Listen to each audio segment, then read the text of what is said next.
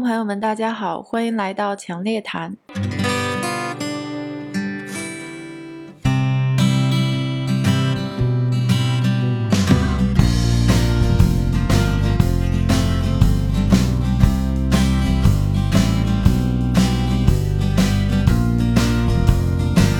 我是呃，二零零八年五月一号来到香港，十二年。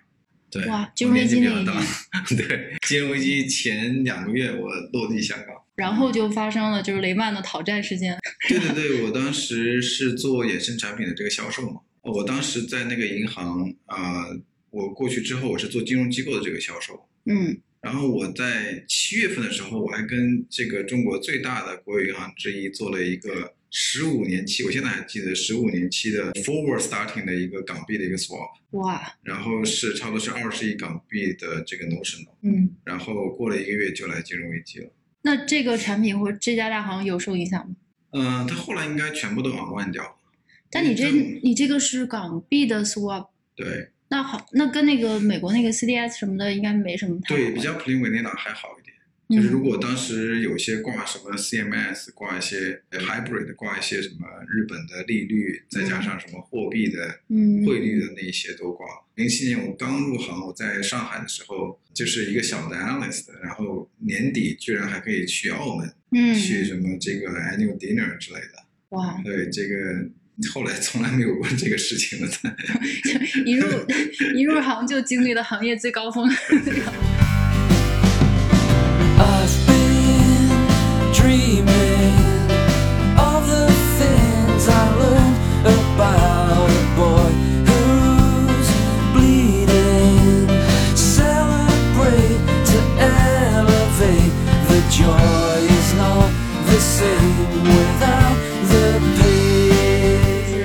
在在香港，是你的一家创业公司，就是它到底是做什么生意的？嗯就是用最实在、就是最容易理解的话嗯来给我们介绍一下。嗯，我们这个公司名字叫做 Acmon，A Q U M O N。啊、我们的这个名字实际上是由一个缩写来的，嗯它全称是叫做呃 Quant Monster，嗯，就是一个叫量化的怪兽、小怪兽之类的。嗯为什么起这个名字呢？是因为二零一五年我创立这个公司的时候，当时全球有一个最火的一个游戏叫做 Pokemon Go。嗯那个它那个 Pokemon 实际上是口袋怪兽，我们想取一个六个字的英文单词，但是所有的词儿都已经被占了，嗯那么我们就想到这个名字，就把它给注册了。那么到现在的话，呃，居然这个，因为我们做 to B 的生意，有一些国有银行的那些行长都能叫得出我们的名字，也是挺挺有意思的一个事。现在变成一个 brand，对，现在变成一个品牌。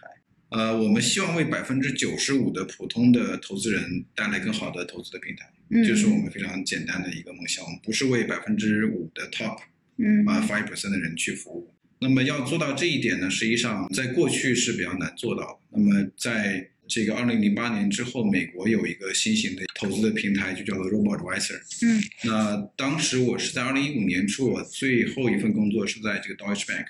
我有个哥们儿从硅谷过来，他是 Stanford 毕业的，他给我看一个东西，他说：“你知道这个牌子吗？叫做 Wealthfront。”嗯啊，他说他他们挺酷的，他们就是用这个 Robot Advisor 的方式去做 Global Allocation。嗯嗯、我看了之后，我就觉得，哎，这东西挺酷的。但是我的背景我不是做 To C 生意的，我是一直做这个 FICC 的这个 Sales and Trading 这一块儿。那但是我的这个我太太她是在 UBS 做 Private Banking，嗯那么我就跟他讨论了，我说这个东西未来是不是有发展的前途？那他的给我反馈的，因为他在 UBS 已经做了六七年，他说一定是未来的这个方向。嗯那我后来呃在算法这一块儿，呃我就找到了我第一份工作的同事，就是黄耀东博士，他当时在科大教金融工程。那我去科大去香港科技大学去拜访他，我说我要做一个 global allocation 的一个最优解，你这块儿有没有一些什么方案？他说哦这个东西没问题，我可以去做。嗯这就是一个最优化的一个过程。那么我们呃，我是二零一五年的六月份离开这个 Deutsche Bank，他是呃二零一五年年底离开呃香港科技大学。那我们俩就两个人在科大成立这个公司，去做这个 RoboAdvisor 这个生意，嗯就这么起家。那么我们的目标就是刚才我说的，为大多数人提供一个更好的理财的自动化的一个平台。嗯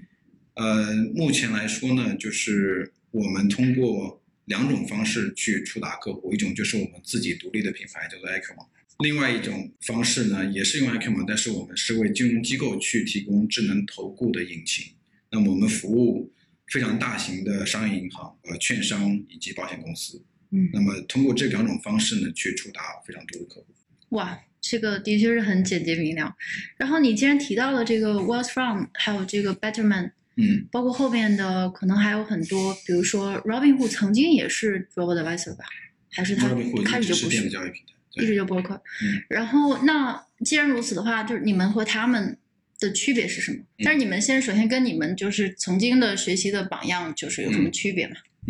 b a d m o n t 还有 Westfront 在最早的时候做的还是不错的，我觉得他们这个理念和他们这个平台都是开了一个非常好的一个先河。最早的时候，我们做 Global Allocation 的时候，实际上我们也会去研究他们是怎么去做的，包括 IT 上面的这个自动化，呃，这一套流程做的确实是不错的。但是现在呢，我自己回头看，已经过了，他们已经做了有十年了。嗯做了十年的一个啊、我觉得最大的问题就是他们只有一个产品，就是一个 to C 的一个全球资产配置的产品，嗯而且它这个模型我可以感觉到基本上十年没有怎么变过，这是一个比较大的问题，所以它这个平台就变得非常的 slow，而且美国人的这个特点是他们是很专业的，就是基本上。他说我是做智能投顾，他们就很少说，就是像中国的这个创业公司，我本来是我在发展做对对，我本来是这个电商的，我突然间变成这个这个这个支付的第一名了，对吧？嗯这个这个很不一样，美国人他比较专业，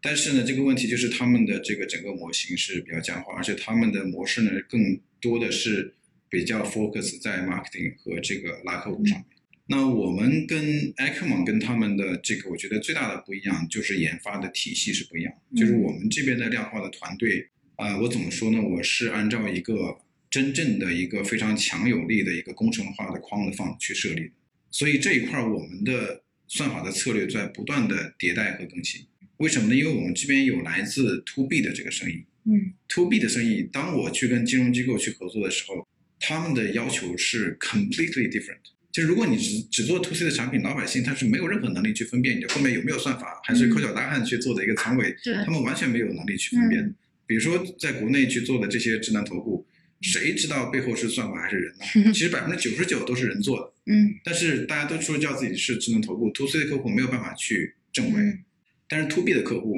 你去敲他的门，第一时间你说我是做智能投顾，我是用算法去做智能投顾的，所有人的第一句话都是问，OK，你看一下你的算法到底怎么做，然后跟他们去做，每一家都要做尽调，每一家都要去做这个实盘的业绩的跟踪，每一家都要做 model testing，每一家都要做，甚至要过他们自己内部的合规 SFC、HKMA，嗯所以经过这一套的不断的打磨，而且不同家有不同的这个合规的要求和风控的要求，嗯甚至底层都不一样，对吧？我们自己 Acumen 的 Robot Advisor 是用的 ETF 为底层，那么银行系都是用这个公募基金为底层。嗯公募基金跟 ETF 比起来，有一个更大的问题是什么？公募基金有人的因素，做全球资产配置，如果你用 ETF，其实已经有一套现成的理论，这个诺贝尔的那个马可维奇那个模型可以去做了。嗯但是如果你加上人的因素，你怎么再去 price 这个 model 嗯是完全不一样。所以我们在这一块儿就慢慢的开始，呃，从二零一五年底就开始搭建这一套算法的团队。那我们现在整个算法团队有啊、接近三十位同事。嗯那么当中有十五位都是博士，然后有非常多的所谓的数据专家，啊，有这个 AI 的专家。嗯那么在这一块呢，我们积累了大量的经验和自己的一个实盘的业绩。我觉得这个是我们跟一个 to C 的 Robot Advisor 最大的不同，就是我们在研发的层面，我们是更加的工程化，我们是更加的这个深的一个研究的一个层次。那么问题就来了，就是你刚才讲 to C 肯定是你的一一部分客户，最大客户，但是就是说我非常理解你背后的一一整套系统，就这样听起来肯定是比那些就是类似于装在机器人里的柯洁是一定要更专业的。嗯但是你这样会不会就是类似于杀鸡用牛刀？就是嗯你给就是 to C 的客户，就像你讲的，他们可能不是对算法或者是背后的这些量化的东西这么敏感，嗯我只要好回报，或者我只要是多少多少 return，嗯呃，甚至于像国内的，咱们国内的这个散户，就是牛市的时候，就是就是嫌你赚的不够，牛市你怎么不给我百分之二十？然后熊市时候干脆就躺平，嗯就是说我干脆啥都不投了。你就是你就我们你花这么大力气，三十多位工程师，然后你要服务散户，就这样是不是 justify 划算？非常非常划算。我我给你举个例子，就是我们给一个呃中型的银行做的一套智能投顾的引擎，我们是二零零八年的九月二十八号上线。呃，这个银行在广东省算是一个呃这个比较有名的城商行，叫做珠海华润银行。嗯它的总部是在香港这边的这个华润集团。那么我们给它上线的这个智能投顾，如果你是一个进取型的客户，你从二零一八年的九月十八号投资到现在到今天，嗯，你觉得你的收益率应该是多少？一八年开始对，投哪里？国内的资产配置，国内的境内的资产配置，用境内的公募基金为底层。哦，到今年为止，嗯，那应该是基本上躺平吧？我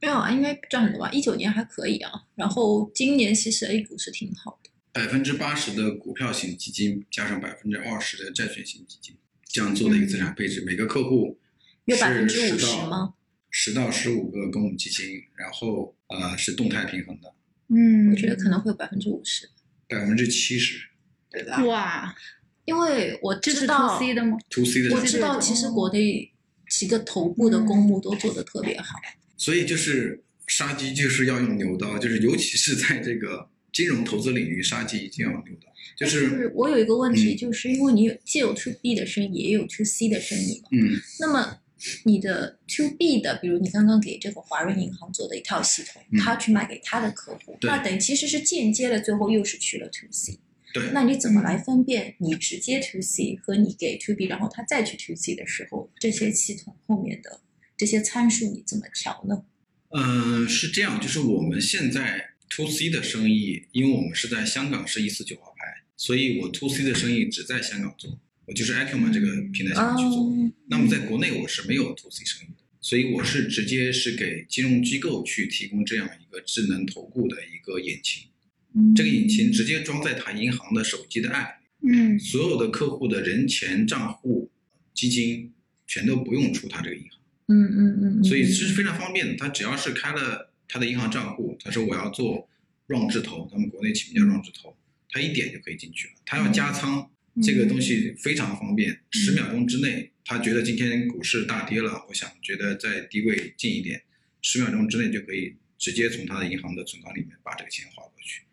嗯所以是一个，我可以说是我们接触我们接触两百多家金融机构，境内外，那么签约的三分之一有七十多家，就是很有意思的一个现象，它是左中右的一个现象。所以就三分之一就是觉得是不行的，这个正投不嗯嗯行，嗯三分之一觉得 OK，我自己需要招一招一堆人来做，嗯，然后剩下三分之一是 OK，我跟你合作。国内的就是国内智能投顾，就是它的这个梯队啊，或者说这个这个 player，我我印象中有这么几种啊，就是嗯一种是就是像券商嗯。自己做的，嗯。对吧？券商本来就是这个干这个。的，对然后另外一个就是阿就像阿里、腾讯啊那些大的科技公司，什么嗯。京东、什么 CT、什么方啊那些，就是现在有很多嘛，就是像这些大的科技公司，对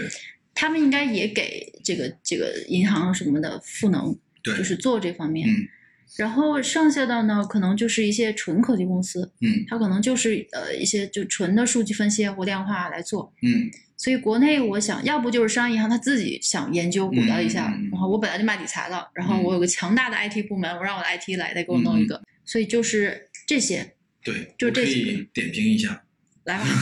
点评。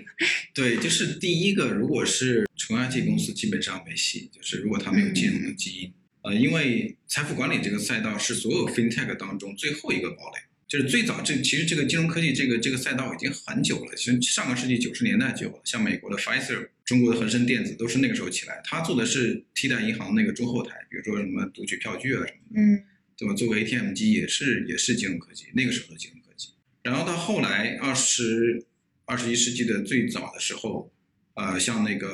啊、PayPal、嗯支付宝是那个时候起来的，就是做支付的。嗯那其实它也是没有什么金融的这个关系，基本上是科技的问题。那再接下来就是 P2P、比特币，然后最后到这两年才有这个财富管理这个赛道，因为这个赛道是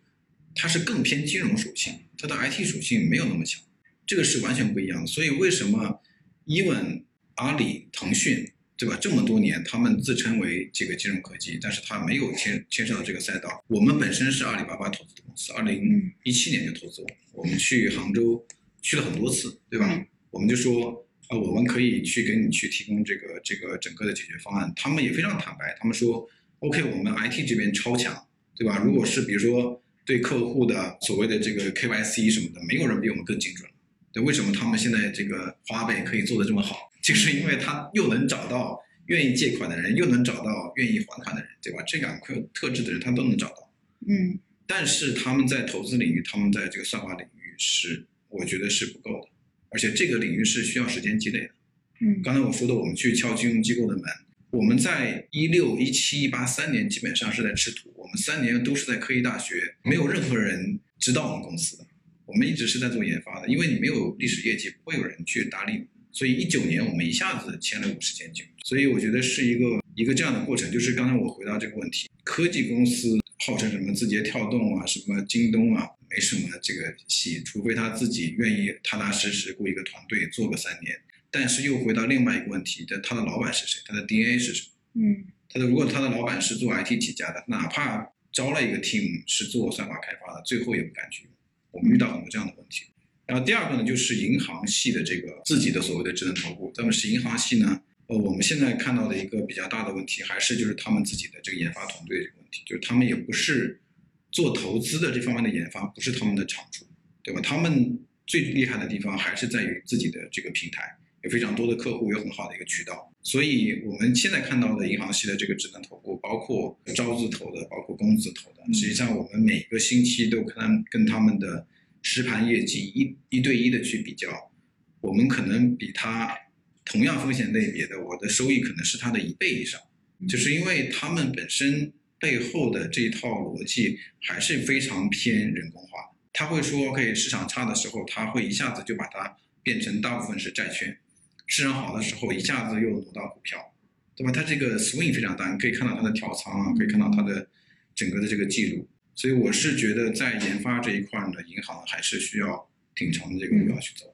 好，银行这边我插一句，我问一下，就是你说的，你能看到他们，就是说，呃，还是有人为的痕迹，或者说他们的这个量化的还不够彻底，就是说，能不能具体的讲一下，就是你们跟他们主要的区别，怎么是把它彻底的量化，就完全不用人来参与？我我们是，我们一直是百分之一百持仓的，就是银行系的智能投顾，它一个非常简单的一个东西，你可以一看它的持仓，招行的那个摩羯之头，有的时候百分之四十五十，哪怕是进取型的仓位，百分之四十五十都在投他自己的货币型基金，其实实际上是没有什么收益的。你这个一看到你就知道哦，这个完全不是机器判断出来的，这个就是他自己觉得 OK 市场有风险，我大部分把这客户的钱放在这个最安全的资产上面算了。或者是他们还有个指标，就是给自己银行卖基金、卖理财产品那。肯定要他们有的时候表现不好，是因为他们要塞自己的嗯这个基金里面往里面进去。对大部分的银行的智能投顾都有一个就是指标，都是一个给自己银行卖这个卖基金的一个嗯一个功能吧。嗯嗯，那阿里和就是现在就是说回到科技公司，如果我们把这蚂蚁金服现在还算科技公司吗？还是算 折了一条腿儿的？他们他们他们要对监管要可能要有更深刻的认识。嗯，就是呃，我们有一个投资人，他说的话挺好，就是说现在很多金融科技公司太强调科技，但是不讲金融，但不讲金融的后果就是会有挺大的一个问题。嗯所以为什么我们公司在啊、呃当时只有十个人的时候，我们也要去申请牌照？我们知道一旦要去做财富管理，就是必须要去申请牌照，必须要在监管的层面上嗯再去做。对，大家玩的不一样的游戏，但是如果说像嗯。也就是说你，你觉得他们这些金融科技公司，像这些大的头部，什么阿里啊、腾讯或者京东，他们的智能投顾的这个金融成分也没有那么专业。他们现在完全不是靠自己来做的，他们现在上架的帮你投，呃，像那个呃蚂蚁金服的帮你投是跟 Vanguard 去合作，嗯所有的策略是 Vanguard 提供的。他们又上架了一套公募基金的智能投顾，所有的策略是由公募基金来去投，这个提供的。那个腾讯的一起投也是一模一样的模式，他们自己是不牵涉到投资领域的，嗯嗯，对他们只牵只给自己的渠道和自己的这个 IT。那我们讲，对，刚才正好有一个问题也想问伊娃，就是说作为 to B 的客户，就因为你你们也是投债的一个基金，嗯你们会不会用他们，或者说把一部分的投资的策略，或者说就是跟他们来合作，嗯还是你们的策略跟他们完全没有什么？嗯，他们应该是我们的客户，就是他们是你们的客户，对，哦。因为如果从 食物链来说的话，嗯，因为其实我们只是提供一个产品，就我们只是一个债券基金，我们只是投资债券的专家。但是作为一个智能投顾来说，它肯定是涉及多资产类别的嘛，嗯。所以它给客户第一个先配置，你要配置多少是债，配置多少是股，对不对？嗯。然后。看看多少可能会用衍生物那些期货什么，就更加风险变化更大的。那么在债的那一部分，它怎么去出一个给客户的建议的一个组合？嗯那可能就是那个时候就可能就会来找到我，嗯对，因为股的 ETF 的市场就非常非常的成熟了，嗯就是你有各种各种的 index，你可以去跟，对吧？科技科技指数什么的，但是对债来说，债这个东西，第一嗯它的 index 不是很多，你很难用 ETF 去 follow，然后它的流动性有问题，然后其实从债的它的最基本的属性来说，可能很多人只有到期才是一个最好的选择，嗯，它只是用它作为底层买一个，基本上我们来说就是就是违约风险非常低的高高评级，然后你去加一个杠杆，嗯。然后把百分之三的收益率把它弄高到可能百分之五到六，其实你挺舒服的，因为对一些大资金的投资者，他的那个思路是不一样的，所以。他们是我们的客户，就是我们可以为他们提供一些方法，但是，呃，如果要用到算法什么的，那可能还要加上他们的科技。那这样的话，就才是说结合我们这边和他们那边一起的一个对。嗯。嗯，所以你们你们的主要的科技含量，或者是主要的，就是说，呃，作为作为科技方面的实力，就是 data science，就是就是 data mining，是跟数据相关的。嗯，我们是称之为一个全周期的一个量化的一个平台。这个平台呢，呃，现在我们是涵盖了数十种不同的大类资产。实际上，我们现在做 Robot Advisor，呃，是我们最基础的一个产品，它是叫做 Beta Investment，叫做 Actively Passive，它基本上还是属于被动式的一个一种投资。嗯那这个投资这个市场是最大的，对吧？这个市场我可以容纳，我说实话，容纳个在亚洲容纳个六千亿美金，完全没有任何问题，也不会减少我这个贝塔的这个这个收益。呃，但是呢，我们现在 go beyond that，我们现在做的很多事情是叫做 alpha investment。所以在我们的数据库当中，首先我们有个很大的一个 data center，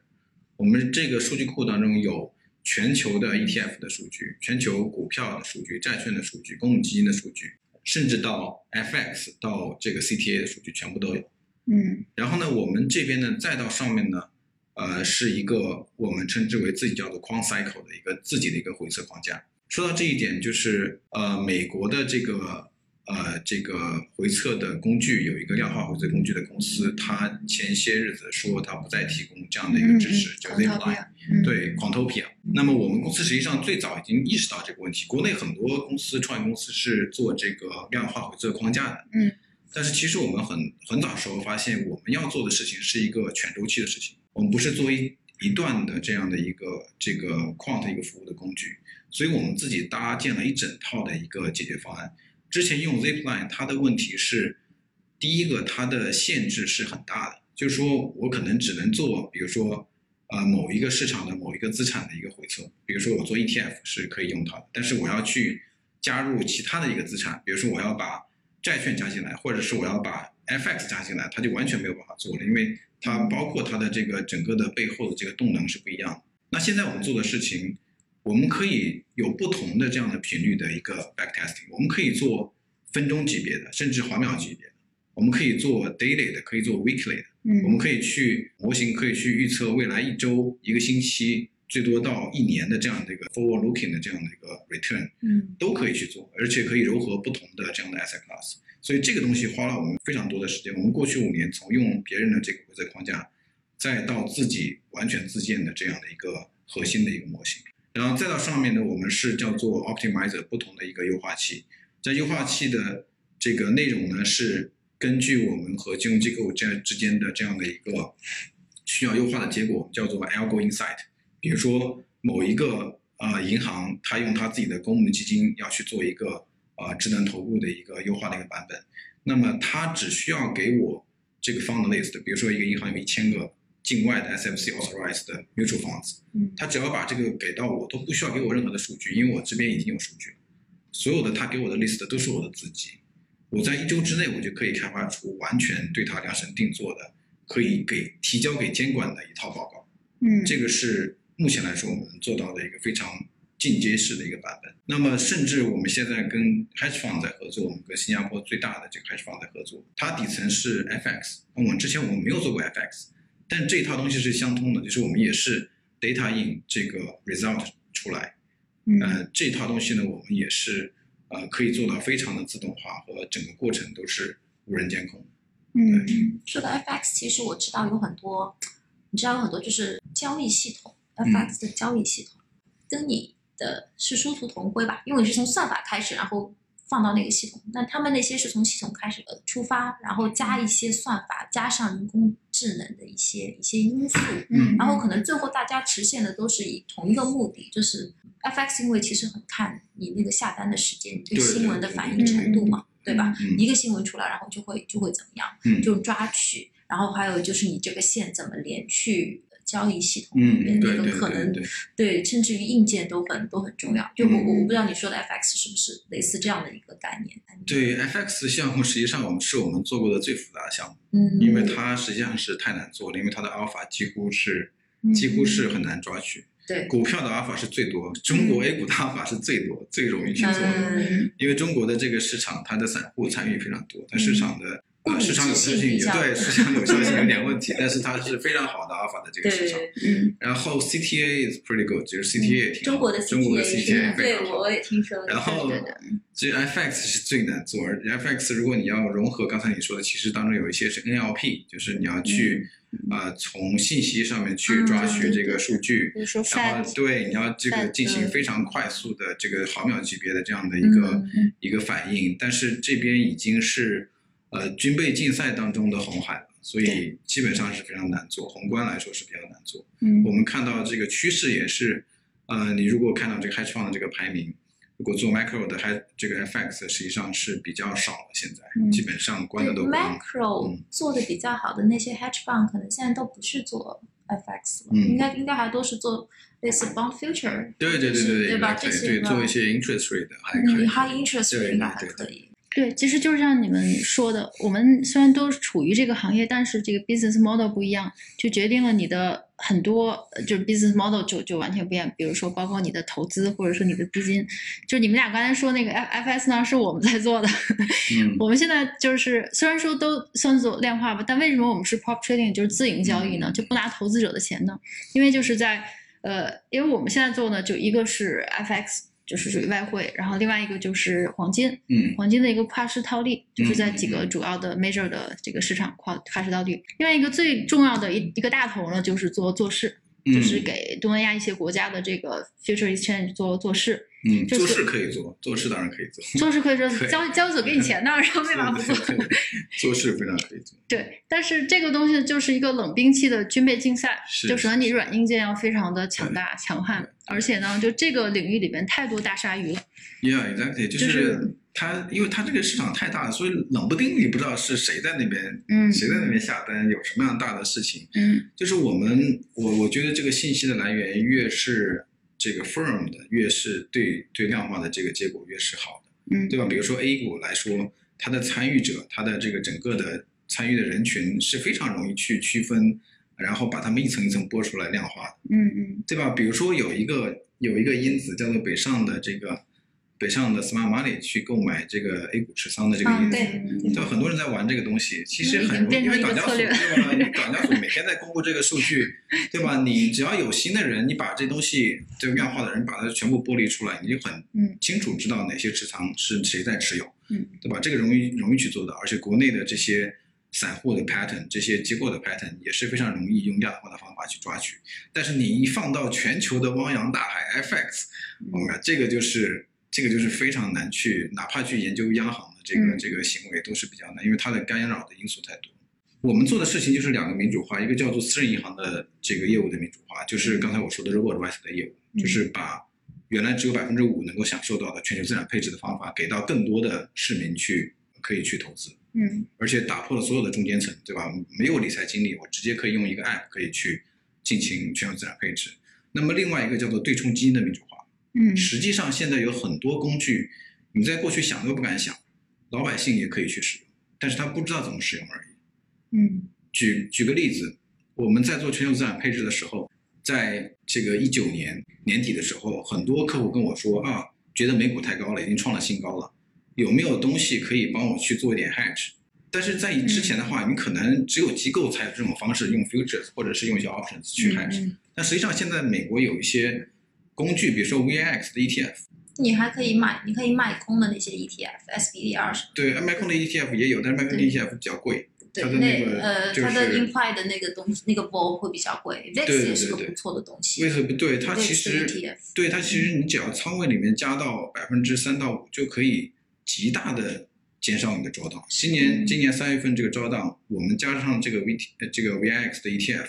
它就是普普通通的一个 ETF，谁都可以去买。嗯但是它的效果就很好，如果你有科学的方法帮它去做一个 weighting 的一个控制，嗯就可以帮助你去减少这样的一个忧虑。所以我觉得现在的这个所谓对冲基金的民主化也是很快可以到来的。哇，所以你们在做一件很伟大的事儿，民主化。但是，嗯，对对，其实我有个问题，嗯因为其实嗯，就感觉你其实会做很多业务，就或者不同的角度吧，就是嗯 FX 啊，或者是，其实你有没有想过，你最看重的是，如果要排个名的话，嗯最想要，因为你或者是可以在科技上再进步，但嗯是。如果你在科技上再进步的话，可能你就没有太多的资源去做，比如说 marketing。嗯因为如果说，其其实中国股市股民是一个特别特别大的人群，嗯如果你能把现在的产品都卖给他们的话，其实对你公司也是个很好的对成长。嗯但是如果你花了一部分精力去研究那个特别特别难的 FX 的话，那那那其实是一种，所以我想知道是，对对，这个这个是非常好的问题。我我们其实也意识到这个问题，怎么回事呢？就是我们发现公司现在有一百号人，结果百分之八十五是做 R&D 的，我们的 sales 只有十个人。嗯我我我们发现这个非常扭曲的一个现象，就是可能公司做了很多事情，但是别人不知道。嗯对，这个这个是确实是一个问题。对对，我们可能嗯因为我举一个金融科技的一个人才的一个这个分类，蚂蚁金服就是蚂蚁科技，它现在蚂蚁科技，它上市的时候提交那个报表，百分之六十三是 R&D 的团队，嗯它已经很高比例了，非常高比例，嗯就是它其它所谓的 R&D 就是 IT 这个部门。陆金所刚刚上市，对只有百分之十三的人是做科技的，嗯，其实剩下的那么多人都是做 sales。嗯那我们公司的比例有点、有点、有点畸形。其实我们确实应该花更多的时间是在做 marketing。嗯，我需要让大家，就回到你刚才的问题，我是更希望大家去老百姓、更多的市民能够用我们这种全球资产配置的业务。嗯我在境外，我去年的 return 百分之二十二，今年 return YTD 到现在百分之十五，嗯我加起来，如果他愿意把钱放到我们这边，已经有百分之三十五的一个 return。所以我觉得也是一个非常稳定的一个这个投资的一个方式。我觉得这是其实这是做企业的一个大家都会碰到的一个难题，嗯就是你是专攻你自己的技术，就是做产品呢，还是说你要去做一些宣传，就是就让大家知道有你的存在。嗯嗯嗯，对，我觉得这个最终还是要看你的这个目标客户吧。嗯就说我们当然可以把目标客户分层，但是比如像我们这样的创业公司才几年的话，你可能还是要 focus 在一个市场上，然后在这个市场上先起飞 take off，然后你再加一个 segment，就嗯再加一个客户对，的我觉得细分群层。这样才好。其实就是有一个产品的阶段之后，就去发展客户。因为其实我觉得在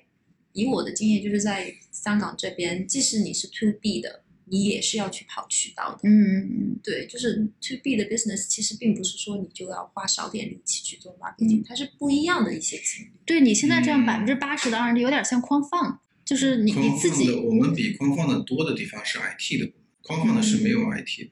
的。我们现在所谓的你们的 IT 都是都是什么方面的 IT？就是互联网式的 IT，就真正把整个流程落地的。哦，就是我们跟框放的最大的不同是什么？框放的它是你你没有听说过有 VC 要投框放对吧？Even Bridgewater、Citadel 没有人投资他们，为什么呢？因为公司不值钱，他们值钱的是他那些 PM。他们为什么公司不值钱呢？因为它是为一小部分人提供一小部分的金融的服务，就是为最有钱的人去提供一小部分的 hedging 的这个需求。但是为什么阿里巴巴这么值钱？阿里巴巴是解决了整个链条的问题，做了最苦最累的活。我们也是一样，我们是通过科技的方式解决全链条的问题。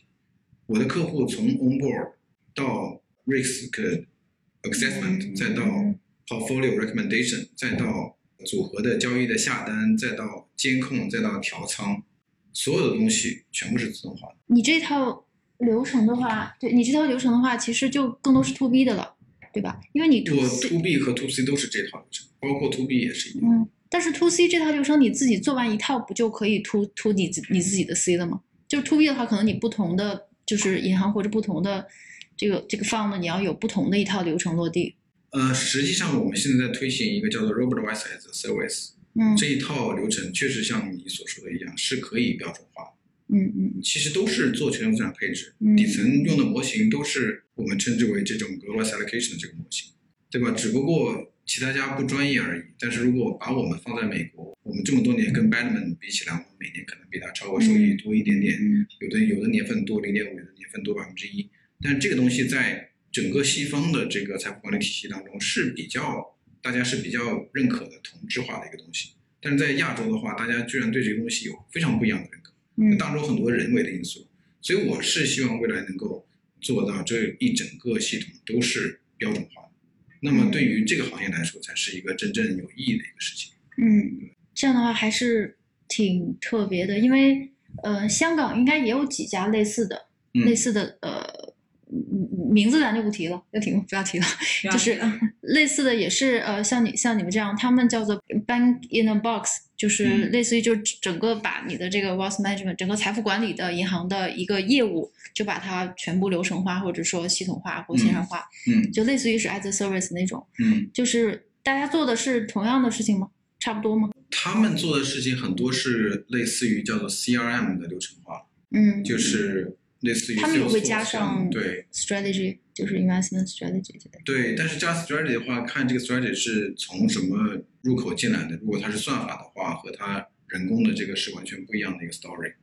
像我们跟银行合作，我们的算法是七乘二十四小时从云端单向给他们输出最优解。任何的客户，任何时间打开手机做完风险问卷，都会有当时的一个最优解。哪怕是同样一个风险的偏好，比如说你是这个进取型，肖磊，你现在做的进取型的这个仓位的这个最优解和这个 EVA 可能过一个月之后做的最优解是不一样的，因为我的这个 Efficient Frontier 的最优解是不一样的，所以嗯这个东西是 completely different，就是完全是不一样。所以我做到客户可以真正是千人千面，千人千面千实都是可以做到。嗯，既然说到这个 frontier 了，我们讲一下这个 SI location 吧，就是嗯我们现在的今年的这个市场，全球的市场就是比较魔幻的市场，就是我们传统用的一些就是呃就是资产配置的那些模型，嗯，就今年到底还管不管用？嗯比如说像四十六十啊那种桥水的配置，或者是之前我们就是呃非常明显负相关的资产，就是今年可能它 完全变成正相关，嗯就整个这个相关性今年就乱了。或者说，就之前我们就完全是认为，大家认为圣经的那种资产配置的策略，可能你可能要重新研究或怎么样。嗯，就是说，这个对我们会不会有影响？我们这边来说，我们不做资产大类资产的这个单个大类资产之间的预测，不是做这个方面的事情，因为毕竟是 beta investment。呃，我是这么说，我们称之为我们现在 IQ 网这样的这个投资方式叫做网球拍式的这个投，嗯就是我们会遇到冲击。今年三月份的时候，所有的相关性变成一了，这个是在二零零八年也是遇到同样的现象。但是我们既然称之为长期资产配置，我是希望客户 invest 这个 stay invested，right？我们的特点是什么？我们遇到冲击之后，它会这个网会受到一定的冲击，但是它会像网球拍一样，它会迅速的反弹。嗯这一点我们经过实验的这个实际的验证，在过去如果遭受到这么大的冲击，可能要 take 差不多一年半的时间，十八个月的时间才能够回到之前的那个水平。今年只花了两个半月，嗯今年两个半月之后，资产的相关性这一张网又回到了之前的这个。你三月份对你的对于普通人的心理冲击是很大，但实际上后来它的资产这个相关性基本上要回到回复到之前的一个情况。三月份其实都打了很多机构，很多基金就从此关门了。对对对当然，这是因为他们有杠杆加杠杆，对这个不一样。嗯我嗯们客户是完全是零杠杆。OK，嗯，那那很那很不一样。嗯，所以就是你们的网球拍是自己的这种配置的配置一个方法或策略，会会把它变成对我们其实这个整个叫做 global global allocation 当中的最重要最难的部分叫做 covariance structure。嗯就是这个 matrix 这个所有的大类资产，我们现在画一个表，嗯横轴跟纵轴加起来五十乘五十一个表，每个资产类别之间的一个相关性是怎么样子去定义的？嗯嗯这个是最难的部分，对吧？这个这个 Covers 的 Matrix 的这个估计的方法，每年都有新的学术论文出来。那我们做的这一块儿呢，就是希望它能够做到一个非常有弹性的一个网络式的一个投资的方法，嗯对吧？就是在市场下跌的时候，我跌的比大市要少；嗯市场反弹的时候，我们跟着反弹。所以，我们境外是今年这个业绩表现还是不错的，有百分之十五的一个正的一个回报。那国内是更好，但国内的话有一个非常有意思的现象，我们国内国内刚才我说的两年加起来百分之七十的这个 return，今年的 return 来自于医药跟科技，嗯但是这两个东西不是我今年放进去的，是我们二零一八年的时候就已经放进去了。哦，所以我们不是做预测的，我们就是把好的大类资产放在里面，但是通过这个风险控制，通过这个违停的一些控制来去让它发挥最大的一个作用。有点儿央行的这个逆周期管理的感觉，就是他把这个 cycle 弄平嘛，就是逆周期的这个提前的这个这个货币政策的管理，嗯就是大概明白你的意思。就是我们现在在香港，就是也有在做，然后在国内，刚才你讲，因为我不太清楚，原来你在国内也有做，但是问题就来了，在香港的话呢，我们有全球的资产，就是你都可以用 ETF，嗯都可以找到来配，嗯但是国内呢，国内你你是具体是用什么工具？国内我们之前用过 ETF，但是效果不是很好。后来我们跟银行合作，全是用公募基金为底层。对，公募基金为底层，实际上效果还不错，甚至比境外的要更好。它是为什么呢？因为国内公募基金是有阿尔法的。嗯又回到我们之前谈的一个非常有意思的一个现象，嗯，有一些公募基金，它虽然号称跟着某一个指数，但是它 consistently 一直有阿尔法，嗯嗯是挺不错的。所以我们在这是 A 个上面股特对 A 股是特。别，A 股是挺挺有意思的一个市场。所以我们在国内做的话，虽然没有境外的资产，其实我们也是适当加入一些 QD 的一些基金，可以投到跟踪 S&P 500和美国的国债，我们加入了一些去熨平一些刚才你说的这个周期的问题。嗯嗯但是国内的话，这两年的资本市场，我觉得还是表现不错的，相当不错。嗯对，但说到美国国债，我并不觉得美国国债可以赚钱啊。对，它只是减少一些真的是 maximum 招到而已。但其实美国国债的波动特别大，当然就是、嗯就是如果你不放杠杆啊，长期的，对，我们对 duration 是短期今今今年的那个 U curve 其实很难，应该是没有人能预测吧。呃，将来你们会，呃，我觉得这个本来本来说谈点有意思，怎么怎么后来变成这个如此的越来专业越越来越专业。我觉得呃，听众们、听众朋友们，这个有点开 始有点打瞌睡。没事，我们慢慢的以后慢慢就是会跟 Kevin，如果你有时间的话，一直谈很多期。然后今天暂时先先专业一点。好呃，最后一点点的专业问题，就是因为现在的 trend 就是，比如说在量化领域，它会有一些新的东西，比如说它用这个另类数据，嗯。或者是做另类的资产的投资，嗯。比如说它会配置币啊，然后呢，嗯。或者是就是数据分析时候，它会用一些什么 Google Trend 呐、就是、嗯，就是很奇怪的东西。有就你们会有去 research 或做吗？就包括嗯，你刚才讲这个 NLP，对对对，我们觉得，呃，如果想要拿到阿尔法，拿到超额收益的话，呃，超额收益来自于三个方面。第一个方面就是数据，就数据这一块当然是非常重要的。你有获得比别人更独特的数据，你可能就有多一点的这个超额收益。但是第二点呢，就是数学建模，嗯哪怕我们用的数据是一模一样，但是我的建模比你好，就是刚才可能是提到的，比如说我的 AI 的模型更好，我能解决一些非线性的问题，嗯对吧？我们用一些 N，用用一些这个 machine learning，用一些这个这个这个啊、这个神经网络的一些方法去解决一些非线性的问题，我觉得非常有意义。就是嗯我们现在在做这个股票的多因子模型。那么第三点就是交易这一块儿，交易这块儿比别人快一秒，快零点一秒，可能比别人有阿尔法。所以数据啊、然后数学模型再加上交易这三块儿是阿尔法的来源。嗯哪一块儿你有新的另类的数据或者是新的模型，甚至你的交易的服务器离离交易所更近，都可以产生这个 offer。所以在这一块儿的研发和军备竞赛是无止境的。嗯，对嗯。所以你刚才讲了这么多，我现在感觉越来越强烈，就是可能跟意外的感觉一样，就是你们的 communication 好像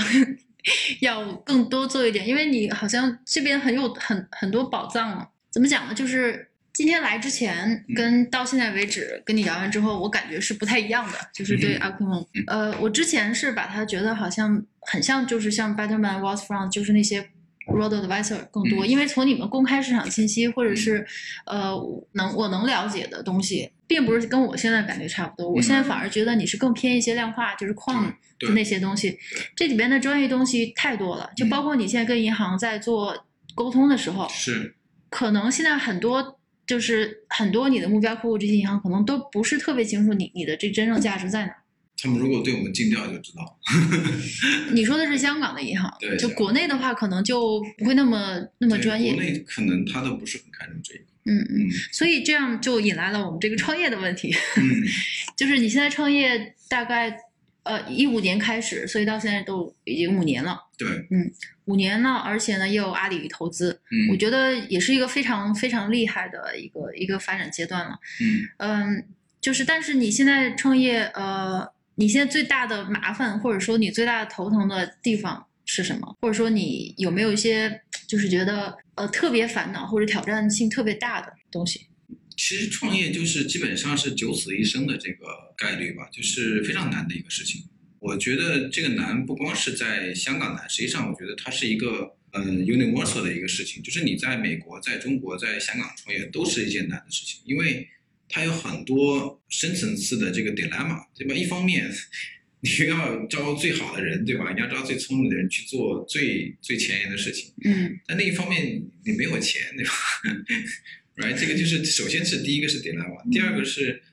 一方面你又要去啊、这个说服投资人，对吧？嗯说服让他给你钱，嗯，然后你想去展示你最好的这个产品，但是另一方面你可能又不够人手，或者是你的嗯客户量最开始的时候也不够，所以有很多这个 dilemma，你就像在玩这个呃手里面同时抛这个四五个球一样，对吧？你要去平衡很多东西，所以我们我们虽然做的东西专业程度跟很多量化的这种团队是比较类似，实际上我们自己本身也是一个狂放的，我们有九号牌，嗯。但是当你去 run 一个公司，就是公司虽小五脏俱全，去、嗯。去跑去去经营一个公司的时候，嗯这个这个方方面面的压力是完全不一样的。我我有 to C 的客户，我有 to B 的客户，我有投资人，我有股东，嗯嗯，对吧？我有董事会，我有一百号人，对吧？一睁眼睛一一个月嗯这个要要花这么多钱，然后要处理很多关系，有一些模块我是完全不懂，比如说 IT 的模块。嗯我是之前在银行做了那么多年，我是完全没有